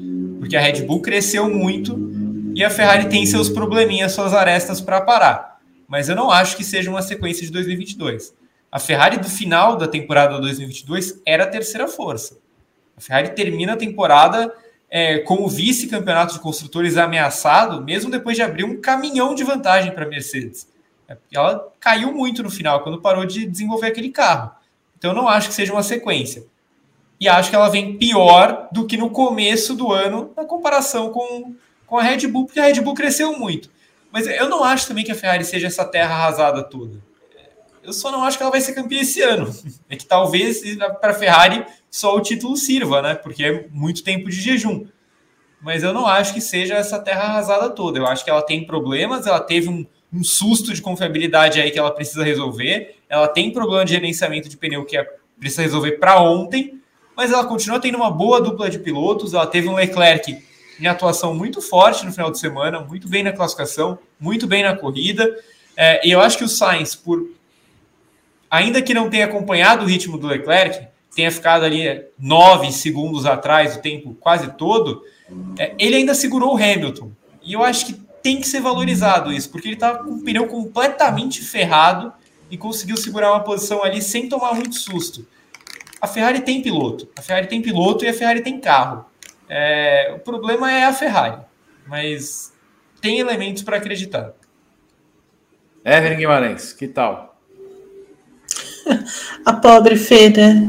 Mas eu acho que o, o Gá falou uma coisa muito certa ali. É, a, a Ferrari, para Ferrari só basta o título, né? Nada além do título vai ser suficiente. Então, assim, nesse ponto de vista, ela tá, ela tá muito mal, né? Porque ela não vai conseguir é, conquistar o título, né? Nem de pilotos, nem de construtores, nem nada disso. Ela ainda vai amargar essa fila, é, esse jejum, esse ato que já dura né, é, muito tempo, é, e, e, vai continuar sobre essa, com essa pressão em cima dela, querendo ou não, é, tentando o Vassou lá colocar um, né, deixar um clima menos, menos tenso, vai continuar isso por muito tempo. Então, assim, desse ponto de vista, que é o ponto de vista da própria Ferrari, é muito complicado. Mas é uma equipe, mas é um carro que tem muito potencial, é um carro que, ela, que eles precisam realmente desse ajuste no, no, desgaste de pneus, entender um pouco essa configuração, né? Porque nesse momento eles estão realmente colocando as, as questões todas da, da Ferrari em cima da configuração que eles optaram para a corrida, confiabilidade. Então, assim, a Ferrari tem alguns pontos para resolver que são mais simples, digamos assim, do que da Mercedes. Né? Então, assim, ela não precisa fazer um carro de novo. O carro já é bom, o carro é, é rápido e tudo mais. Os dois pilotos são muito bons. Acho que no, nessa, nesse segundo ano desse regulamento e tudo mais, acho que as coisas tendem a ficar melhores ainda é, na, no trato de ambos. O Carlos Sainz também mais adaptado à equipe, com menos. É, pro, né, com menos situações aí de ter que se acostumar com certas coisas e, e de adaptação mesmo, então já parte de um ponto mais acima do que foi no ano passado. Então, assim, a, a Ferrari sim tem uma, tem uma montanha para escalar, mas ela é bem menor do que da, da Mercedes, por exemplo. Então, assim, há um jeito. Mas dentro daquilo que a, a Ferrari precisa de verdade, né, que seria o título mundial, aí as coisas. Aí tá lascado. Obrigado, viu, Gil, Gilda do Vigor. Uh, o O time vai sofrer com que característica principal, Gabriel Curti? Seria a confiabilidade? Então, eu acho que não. Eu acho que não. É, eu acho que o principal problema da Ferrari hoje é o gerenciamento de pneu. É, a confiabilidade, eu tendo a crer que foi um problema esporádico, assim, que não vai se repetir. Não, quer, não, não quero acreditar que a Ferrari vai ficar quebrando toda hora. É, o, o, gerenciamento de pneu é um problema mais delicado, porque ele tende a aparecer em outras pistas que sejam é, de degradação alta, como é o Bahrein. É, então a Ferrari vai ter mais trabalho para corrigir isso do que para corrigir o problema que ela teve com o Leclerc. Eu, eu, não acho que a confiabilidade seja o maior dos problemas da Ferrari. Eu acho que é ainda o gerenciamento de pneu, porque, de fato, assim, é, até o Sainz, que é um cara que notoriamente não consome nada de pneu, né? O Smooth Operator, né? Chegou com pneu no aro. Então, é, é, para mim, é o principal problema da Ferrari. Compartilha da mesma opinião, Guima? Compartilha. Eu acho que a Ferrari é, não tende a ter esses problemas todos de, de confiabilidade, mas tende a resolver realmente essa questão do, do, dos pneus, porque é o único modo dela conseguir alcançar a, a, ou, ou, se aproximar da Red Bull em ritmo de corrida, porque nesse momento a, a Ferrari não tem ritmo de corrida, ela está muito atrás da, da Red Bull, né? Então, nessa corrida, por exemplo, foram seis décimos, né? O, o Sainz foi mais até. Então, assim, é, é um déficit grande, assim, né, se você for brigar, se você que, for querer trabalhar com uma estratégia diferente, por exemplo, qualquer coisa assim. Então, é uma coisa que é, é a principal, é, o principal elemento que a, que a Ferrari tem que, tem que consertar nesse, nesse momento, corrigir, seja através da configuração, seja através de elementos novos do carro, enfim, alguma coisa nesse sentido ela vai ter de fazer, ou se aproveitar melhor das, das próprias condições da pista, da né, temperatura e etc. Então, assim, é, é, muito mais delicado nesse sentido, mas é, mas é mais simples de resolver do que outras questões, por exemplo, que tem a Mercedes. Então, assim, a Ferrari está muitos, muitos pontos à frente nesse sentido. Com o que é possível sonhar para a temporada 2023 na Ferrari, Gabriel Curti? É, eu, eu acho que sonhar não é a palavra correta. Eu, aí eu concordo plenamente com a Eve, e eu, foi até o que eu falei no meu primeiro comentário. Para a Ferrari, só título é sonho. Então, falar que a Ferrari vai sonhar com vice-campeonato é, é até feio com a história da Ferrari. Então, eu acho que a Ferrari tem condições de ser vice de pilotos com o Leclerc e tem condições de serviço de construtores com Leclerc e Sainz. Mas eu não acho que ela sonha com nada. Acho que ela vai vencer corrida, vai ser vice dos dois campeonatos, mas sonhar, eu acho que ela sonha em vencer o campeonato do ano que vem. E aí, Guima? Ah, é isso, assim, eu acho que é, a Ferrari está numa. também está numa, numa questão assim de, de maior pé no chão. Acho que a Ferrari nunca esteve tão pé no chão como agora é, lendo os, os, comentários aí dos, dos, chefes e tudo mais, da, dos diretores, né? Que é, é dá tempo para o Frederico Passou trabalhar, né? Porque essa mudança foi muito, foi muito grande. Então, eles se desfizeram de alguém que estava lá desde, sei lá, 40 anos dentro da equipe para pegar alguém que está desde janeiro, né? Então, assim, você tem que trabalhar com uma certa parcimônia nesse, nesse sentido. Então, imagino que a Ferrari esteja trabalhando também nesse, nessa velocidade para tentar desenvolver mais esse carro, entender mesmo a equipe e aí para o ano que vem tentar começar de uma maneira mais forte, mais perto é, da Red Bull. Acho que a Red Bull, como a Mercedes, como aconteceu com a Mercedes na era híbrida, é, não vai perder esse posto de de equipe número um, de equipe a ser batida, e é essa a razão de viver da, da Ferrari, de é, chegar nessa Red Bull e ultrapassar, mas não vai ser esse ano. Vou para o próximo tema do nosso Paddock GP. Duas semanas após a queda de bicicleta e cercado de mistérios sobre sua condição médica, Lance Stroll conquistou o sexto lugar do GP do Bahrein. Apesar de sofrer com as dores nos treinos livres, o canadense deu a volta por cima e teve uma das melhores exibições da carreira no Bahrein. Irresponsabilidade ou heroísmo, Gabriel Curti? Senti agora sendo Jorge Bevilacqua. Foca em mim! Pá. Eu vou repetir o que eu disse no, no, meu comentário anterior sobre Stroll. Eu acho que tem as duas coisas. Eu acho que tem as duas coisas. E eu acho que vai muito é, do seu grau de simpatia com a figura Lance Stroll. Eu acho que quem for mais antipático ao Stroll vai falar que ele é um irresponsável, que colocou o grid inteiro em perigo e que não deveria ter corrido e dane-se o resultado que ele teve. Quem é Stroller vai falar que ele foi um herói, que ele foi um fantástico guerreiro Netherlands no caso Canada, é, que entrou na pista e, e conquistou o resultado que dava para conquistar com dois pulsos quebrados, com o dedo do pé quebrado. Então eu, eu, prefiro ficar no meio termo. Eu acho que foi responsabilidade da FIA em ter liberado o Stroll para correr e heroísmo do Stroll. Eu, eu realmente isento o Stroll nessa história. Eu, eu tento me colocar no lugar dele. Eu acho que no lugar dele eu faria de tudo para correr. Evelyn Guimarães. Ah, é isso, assim, eu não tenho muito mais a que acrescentar. É, o cara sempre vai querer correr, sempre, sempre, sempre. É o Mark Marques que vai correr com um braço só, é, é o Lourenço que fez uma cirurgia e correu dois dias depois, é a mesma coisa, né? Os caras sempre vão querer correr. Não tem. O próprio Alonso, né, também teve uma lesão e correu lesionado, enfim não tem o que fazer. Cabe à FIA, na verdade, é colocar um freio nisso é, e fazer testes mais rigorosos, né? Porque me parece que eles não fizeram teste nenhum com o Stroll. Ele só levantou a mão, beleza, pode ir, corre aí e, e vamos e vamos embora, entendeu?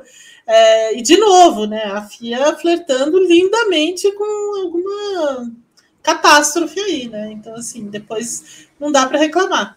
Mas é, eu concordo plenamente com o que o Gá falou. É, é, é, muita responsabilidade da FIA. Né? Tudo que acontecer, tudo que fosse acontecer ou daqui para frente, está na conta dela. Ela vai ter que é, prestar conta desse, de tudo isso. Mas do ponto de vista do, do Lance Stroll, ele fez o que qualquer outro piloto faria. Né? O cara quer correr e acabou. Ainda mais quando você vê uma equipe dessa com carro né? Que, ah, que ano passado era o sétimo carro da temporada e hoje é o, sei lá, o terceiro melhor carro do, do grid. Então, assim, você não vai querer ficar de fora é, de uma situação dessa, né? Muito bem. Já falamos muito de Lance Stroll, né? Também falar mais. Chega, eu já defendi muito Lance Stroll hoje, já foi minha cota. Exato. Já depois a gente remove isso do, do, do YouTube. Ainda na lista dos pontos, Valtteri Bottas foi oitavo colocado seguido por Pierre Gasly, que foi nono após largar do último posto. Alex Albon Ansucinha foi décimo, fechando o melhor início de temporada da Williams desde 2017. Com Oscar Piastri abandonando por conta de um problema de volante. E Norris em último, a McLaren rivaliza com a Williams em 2023, Gabriel Curti. É, é, vamos começar da McLaren, depois falar dos pilotos que pontuaram? Ou... Eu estou apenas seguindo o roteiro que está de ponta cabeça. Tá, eu, eu vou começar pela McLaren então. Sim. Eu, eu, acho que nesse momento a McLaren não rivaliza com a Williams. A Williams está na frente da McLaren. E, e, e, e digo mais: a Williams colocou gente entre ela e a McLaren. A Williams não é a nona força da temporada nesse momento. É, tem que levar em consideração que o Bahrein é uma pista boa para a Williams tá? Não é uma das piores pistas para Williams, é uma pista com características boas para o carro da Williams desde o ano passado, mas é, eu não acho que a AlphaTauri e a Haas sejam muito melhores que a Williams. Eu acho que elas estão num balaio bem parecido. Williams, AlphaTauri e Haas, para mim, se equivalem.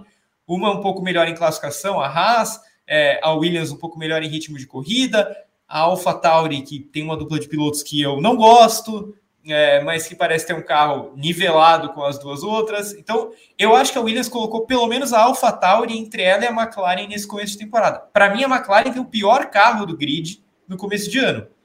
E até a primeira super atualização, mega atualização que eles vão trazer, eles prometem para Baku, até lá eu acho que a McLaren vai ter o pior carro e não vai rivalizar com ninguém.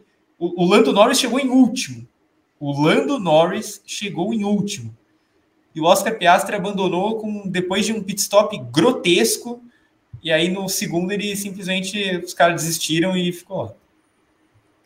A gente fala da Ferrari, da Ferrari, mas o que a, Ma- a McLaren é, errou de pit stop no ano passado e começou bem já esse ano, né, Evelyn? Olha, é, eu, eu acho que a, a- o Zac Brown é, e o André Stella de- deveriam fazer o que a Ferrari fez. Mil pitstops, entendeu? Só assim para acertar. Não é possível, não é possível.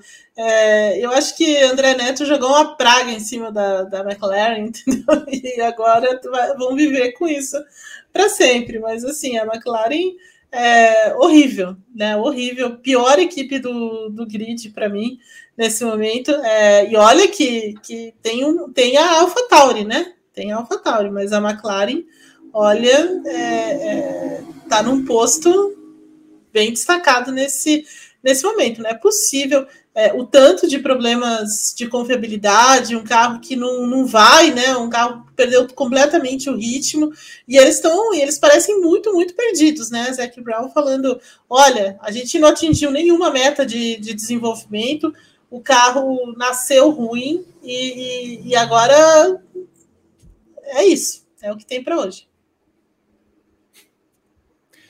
A Alpine, Gabriel Curti, também eu dou para trás com a corrida levemente atrapalhada e desastrosa de Esteban Ocon, ou nós devemos olhar para o copo cheio de Pierre Gasly? Eu, eu acho que a Alpine, o fim de semana dela faz assim com os dois pilotos. Porque a classificação do Ocon é uma classificação bem decente. Bem decente.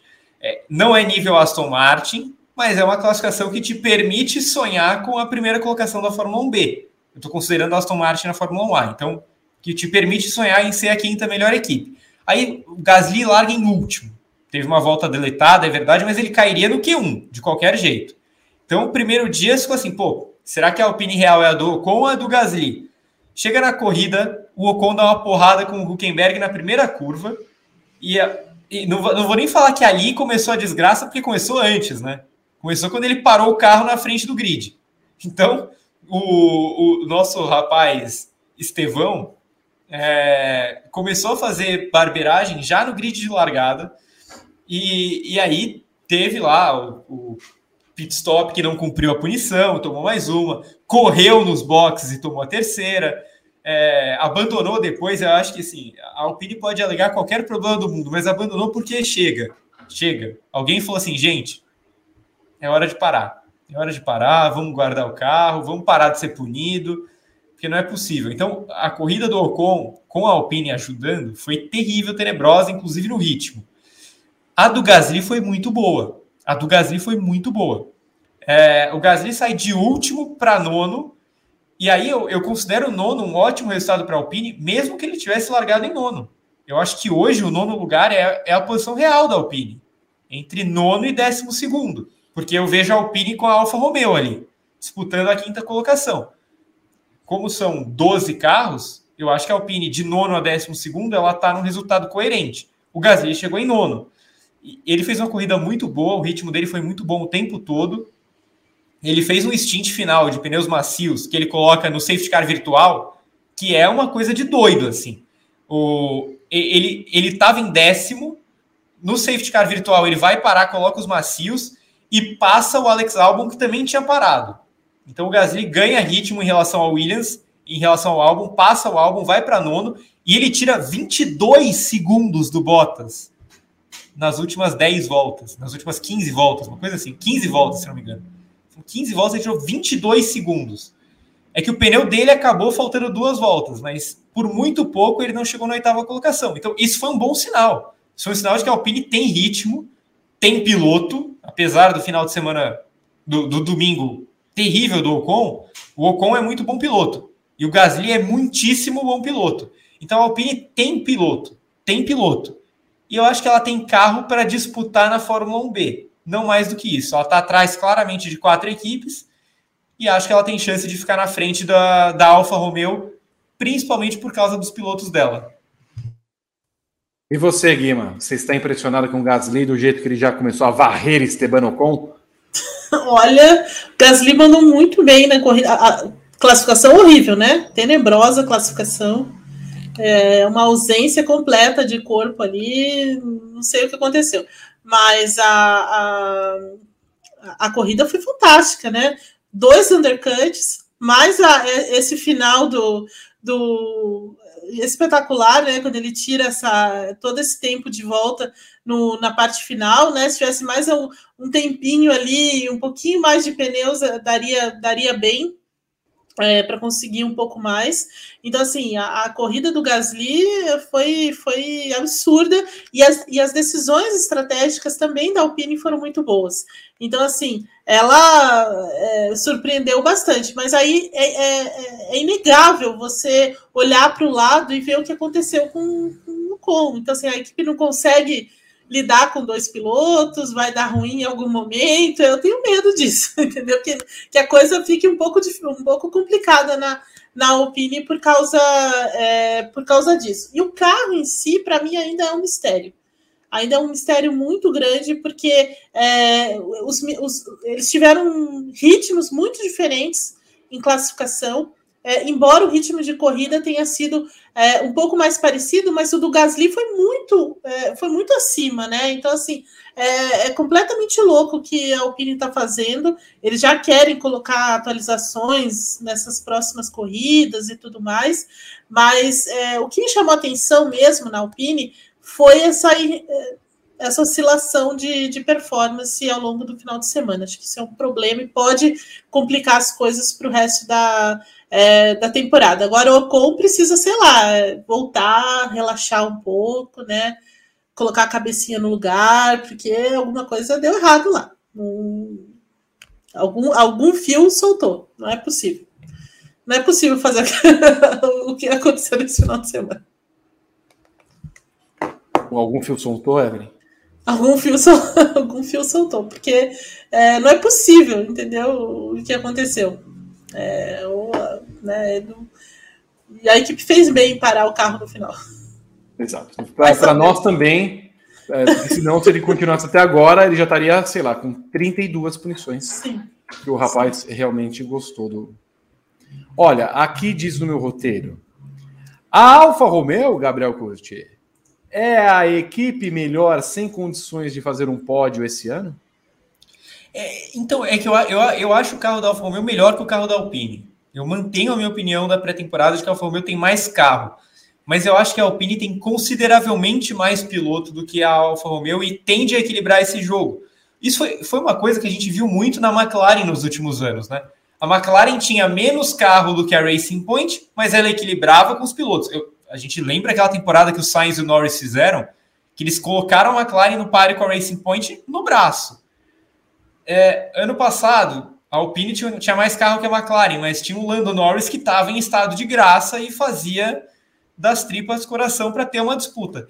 Eu acho que a Alfa Romeo é, tem mais carro que a Alpine, mas eu, eu vejo a Alpine com maior grau de desenvolvimento possível na temporada, confio mais no, no desenvolvimento da Alpine do que da Alfa Romeo, e principalmente confio muito mais nos pilotos da Alpine. O Bottas fez uma corrida muito boa ontem, muito boa, uma largada que não foi ele que largou ali, tá? Alguém largou no lugar dele. É Valtteri, Valtteri Bottas passando quatro carros na largada. Não, eu me assustei, eu me assustei. Sim, não, não, foi. Existe. Não existe isso. Em, em compensação, o Guan Yu manteve a média, né, Vi? A gente falava. A, a, a, a, gente falou no, na, na, na, segunda tela de sábado. Guan Yu sempre vai largar em 13 terceiro. E o que mais acontece além de sempre largar em 13 terceiro? Perde nove posições na largada. Uhum. Aconteceu. Tudo certo. Então, o nosso Guanyu manteve a, a tradição. E eu acho que o, o nosso Guanyu ele é muito pior do que o Ocon e que o Gasly muito pior. Tá? Eu, eu, acho, eu já acho o Gasly e o Ocon melhores do que o Bottas versão 2022-23, versão Mercedes também. É, mas o Guanaju ele é muito abaixo dos outros três. E eu acho que na balança de uma Fórmula 1B equilibrada, de uma Alpine que tende a crescer em relação ao Alfa Romeo, eu acho que o Guanaju vai jogar essa equipe muito para baixo. Então, eu não acho que é a melhor equipe é, sem condições de pódio. Eu acho que nesse momento é o melhor carro sem condição de pódios, mas não é a melhor equipe porque o pacote completo da Alpine é melhor. E você, Guima, como vê essa Alfa Romeo? É, é, assim, eu, eu não, não, vou falar muito mais do que o Gá falou, porque é isso, né? A, a, o carro da, da Alfa Romeo é muito bom, é muito rápido, né? É, não é um carro que gasta né, que tem uma degradação muito alta, é um carro que tem velocidade de reta, por exemplo, né? Então, assim, o carro é muito bom da, da Alfa Romeo, de fato. O problema é a própria a própria Alfa Romeo. Eles foram bem na estratégia também com, com, com Bottas, é, a largada do Bottas também é absurda, nem parecia o Bottas, né? Mas estava lá. Mas o Bottas em corrida ele, ele, melhora muito, né? Essa é uma questão também. É, já é muito melhor do que ele era na Mercedes também, né? Então assim ele já consegue ter um ritmo mais consistente e tudo mais. Isso a gente tem visto desde o ano passado e, e ontem foi foi assim. Mas a Alpine tem de ser melhor do que a Alfa. Não é que ela é melhor, ela precisa ser melhor, né? Então assim ela tem dois caras é, muito rápidos lá dentro, dois dos melhores da, da geração aí, Gasly e, Ocon. É uma equipe com maior investimento também do que a Alfa Romeo, então ela tem de ser é, melhor mesmo. Mas nesse momento o carro da Alfa Romeo é melhor do que o carro da Alpine, que continua de novo, para mim, um mistério completo. É, ainda não, não, entendi em que posição está essa Alpine é, nesse momento, mas é, a, o carro da Alfa Romeo é melhor e a Alpine tem um conjunto melhor é, nesse momento. O melhor, que é o Rodrigo Berton, vem aqui para trazer as informações e comentários do nosso público. Mentira. Por que, que você me trata assim, Vitor? Ué, você, eu falei que você é o melhor. É, mas eu, eu sei a sua ironia, conheço você, Vitor. Eu sei o tom da sua voz. Eu não tô bom hoje, Vitor. Eu não tô bom hoje. Não tá, bom, não, temos... mas eu tenho não, certeza mas... que o nosso público é bom e tem mensagens muito boas. Não tem, não tem. Eu também não, tem mais dois superchats só e não bateu 500 likes, Vitor. Que ah, isso? É? Oh, senhor. Foi seu tempo. Eu acho que eu vou apagar isso aqui daqui, Vitor. Nunca mais vou usar. Eu vou apagar isso aqui. Não, apaga, apaga, apaga, porque. Eu vou apagar. Mas ah, Olha, está aí a pimenta curtida. A pimenta curtida. Tio Lulu, se o Stroll tivesse piercing na mão, a FIA não deixava ele correr. Olha, é uma boa tese. Eu, eu acho que o, o teste que o Stroll foi reprovado é porque ele apareceu com piercing na sobrancelha. Aí reprovaram ele. Aí depois ele tirou e foi aprovado. Rafael Batista, qual a última vez que o Alonso teve nas mãos um carro de corrida digno desse nome? A Ferrari de 2013? Sim. 13? É, melhor do que os outros, mas. É, bom. É, o, último, o último grande carro que o Alonso teve foi a McLaren. Grande, grande, grande. É verdade. Assim, absurdo. A, é verdade. a Andretti da Indy não era um grande carro? A Ferrari de 2010 também era boa. Não era ruim. A de 2010 era boa. Era boa. Era boa. Falando nisso, vocês acham que a Aston Martin desse ano vai ser igual a BAR de 2004? Vai ser segunda colocada, mas não vai vencer corrida nenhuma. É, pode ser, pode ser. É, boa, é, uma, é uma, é boa, uma boa, lembrança. Boa, boa, boa, lembrança, boa lembrança. Eu, eu, eu, não, eu não acho que ela vai ser segunda colocada ainda, tá? Eu ainda tô, ainda tô apostando mais na Ferrari, mas é uma boa analogia, uma boa analogia. Com quatro forças na frente, só sobra migalhas para o resto. Vando Monteiro da Silva. Mandou dois reais. E o tio Lulu, Gá, aí você vai ter que aguentar esse trocadilho para o resto da, da, nossa, da nossa essência aqui, que tem que deixar o curtir em homenagem ao Gabriel. Mas pelo menos acerta o meu sobrenome, né, tio Lulu? Por favor. É, é. eu li certo. É. Você eu li certo. certo. Eu li certo. Por favor, tio Lulu, por favor. Eu não sou o Anthony. Só, só posso fazer uma, um, um vídeo, um, um adendo para corte? A Aston que Martin que... de 2023. Vou recomeçar, viu? Berton, a Aston Martin de 2023 vai relembrar a BAR de 2004. Ela vai pegar um carro que é o segundo melhor do ano e não vai vencer nenhuma corrida. A Ferrari de 2004 venceu, rapou aquele campeonato. Né? Quase tudo. É a Red Bull desse ano. Pode, pode anotar aí que é o corte meu do, do programa. E você acha a mesma coisa? Você lembra de 2004? Bebê que está aí acompanhando o programa. Inscreva-se no nosso canal, ative as notificações É muito bom ter o seu like e a sua companhia nos nossos vídeos. Corte de 32 segundos. Vai ser muito emocionante ter uma nova temporada 2004, né? Vai ser muito emocionante. Muito, é. não, eu não, não quero lembrar 2004. Desculpa. Eu não lembro de 2004 porque eu tinha. Eu era muito novinho. Não, meu pai me contou. Ó, TZ Neto escorregou o Prime pra gente, Vitor. 16, Vini Oliveira também escorregou o Prime pra gente na roxinha. Quem tá assistindo pela roxinha, escorrega o Prime, dá exclamação Prime no chat da roxinha e ajuda a gente a continuar produzindo conteúdo lá também. A gente voltou pra lá, né, Vitor? É, voltou ou não voltou? Tem nove pessoas assistindo? Ah, pelo amor de Deus. Ah, mas é porque a gente tá dividindo, né? Tá fazendo split de. Banana split de. Split na Croácia. Que isso? É isso, Vitor. Essas foram as mensagens do dia. E não batemos 500 likes, Vitor. O... Então vamos fazer o seguinte. Guima, qual a expectativa para o GP da Arábia Saudita? Olha, antes só, eu acho que o Alonso Não. lembra bastante da temporada de 2004. não, não, brincadeira. Mas o, lembra. o, o Alonso lembra bem. É, Então, a expectativa, 2004? sim. Alonso 2004? Peraí, deixa eu lembrar. Ah, tava na. Na. Eu já tava na Renault. Na Renault. Tá. Ele e o Fisichella? Foi o da cacetada no Brasil. Não, não 2003. foi 2004. Não, 2003. 2003. 2003. Nossa, é verdade, já tava na Renault em 2003. 2003. É, Sim. Tá vendo? Não lembro. 2004 o Alonso Alonso. fez um monte de pódio. É. sim. O Alonso, veja bem, o Alonso é, é o inimigo do fim, cara. Não tem, não tem, não tem. Mas a Arábia Saudita, é, assim, de novo, né? a- a- embora a Red Bull não tenha a mesma velocidade de reta que ela tinha no ano passado, mas ainda é bastante acentuado. Então, de novo, e claro, né, por todo o conjunto da obra aí, entra a favorita também mas vai ser interessante entender os outros carros aí nessa condição de pista de rua, uma pista veloz, né? Ainda que eles tenham mudado alguns trechos dela para melhorar a visibilidade, que ainda era muito complicada até o ano passado, é, a tendência é de um favoritismo da, da Red Bull. E aí a gente vai começar a entender outras, outras questões dessa Aston Martin, da própria Ferrari, é, ver o quanto a Mercedes consegue melhorar ou entender o carro nessas próximas duas semanas.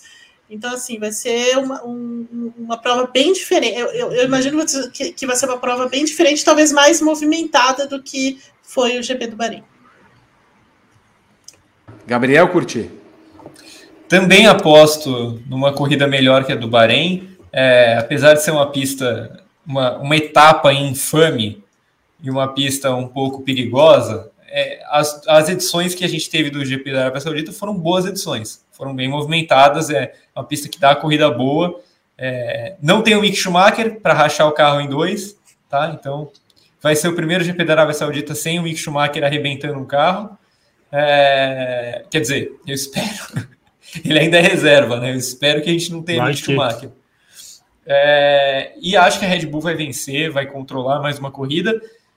E acho que a gente vai ter problemas parecidos para as equipes com os, que ela, com os que elas apresentaram no Bahrein, porque o primeiro pacote de atualização parrudo da maior parte do grid ainda não vem. Então eu imagino que seja é, uma prova parecida em termos de problemas, de defeitos para as equipes que não se chamam Red Bull. Só mais uma coisa, se eu, eu não aguento mais os santistas do site Grande Prêmio enchendo o saco com o ano de 2004. Não era nascido em 2004, não sei o que aconteceu. Muito bem. Seja enérgico, Gabriel. Ô, Berton, o que teremos na quarta-feira às 13 horas? TGP. O que teremos na quinta-feira às 13 horas? WGP. Teremos briefing no final de semana? Não teremos briefing no fim de semana, porque é, quase não tem corrida nesse fim de semana, né, Vitor? É uma, uma pausa aí no, no calendário. Tem pouca coisa acontecendo. Tem a estreia do IMSA lá em Sebring, do EC também. Tem. é, que- ah, tem NASCAR, como todo fim de semana tem. Então, são os- Tem Mundial de Rally? Vai ter, né, provavelmente, né? Provável, faz tempo que não tem. Eu abri aqui a tabela de 2004 para ver quem ficou os pódios do Alonso. Foram quatro pódios. Na Austrália, na França, na Alemanha e na Hungria. Mas a- o primeiro colocado é só um, um, um, um, um, um, um Schumacher. Foi Temporada que ele absurda. ganhou 29 O corridas. Trulli em ganhou 15. em Mônaco, não foi essa? Foi. O Trulli ganhou em Mônaco, a que o Schumacher não ganhou. Mônaco, Bélgica, Itália, China e Brasil. Gostoso. Feliz. Brasil. E eu só espero que na Brasil Arábia foi Montoya? Saudita. Brasil foi Montoya. Montoya, Raikkonen e Rubinho. Eu só espero que não tenha nenhum míssil caindo também na Arábia Saudita nesse fim de semana, que o nosso plantão eh, não dure eternidades esperando uma posição da FIA. E que se acontecer, a FIA seja tenha vergonha na cara e não bote carro na pista. Não, imagina dar um terremoto ali na região. Nossa, nós conseguimos conquistar, consertar as placas tectônicas. Somos ricos. Vamos Lance correr. guerreiro Ah, vamos, do parabéns. povo canadeiro. Chega. Vitor, Olha, você você alimenta esse tipo de você Eu alimenta alimento. esse tipo de coisa, porque você Eu. colocou no ar. Você alimenta esse tipo de coisa. Eu Você alimento. que ainda não está quieto. Você que não está alimentado ainda em sua casa, jante, porque está na hora de encerrar o Paddock GP. Nós voltamos com Ah, essa atração maravilhosa na próxima segunda-feira. Espero que vocês acompanhem TTGP, WGP e os vídeos nos canais Grande Prêmio. Assim que terminar esse vídeo, vai entrar a propaganda da Fórmula E e ele vai encerrar. Coloque nos comentários o que você achou da primeira prova eh, da Fórmula 1 no Bahrein, porque sabe que pode ser que nós vamos premiar alguns comentários, Berton? Não sei se você está sabendo mesmo? que tá rolando um Eu negócio aqui embaixo, interno. Vitor. Pode ser. aqui embaixo. Pode ser. Pode ser que tenha, viu, Berton? Pode É mesmo? Conta mais. Você tá olhando para aqui. Pra cima eu tô olhando, Vitor, que eu tô ao contrário. É que se olhar pra Faz cá, o eu bato seguinte, a cabeça no Tira, armário. tira o boneco, eu vou fazer assim, ó. Não. Não, não, não tira não, tira não. Não, não, não, não. Respeita a audiência. Vitor Limites. Vai Limites. terminar o programa e você comenta aqui, pode ser que seja, seja premiado, tá bom? Dá o F5, eu não aguento mais o programa. Beijo para Evelyn Guimarães, Gabriel Curti, Rodrigo Berton e todos vocês que fizeram esse maravilhoso Paddock GP. Tchau.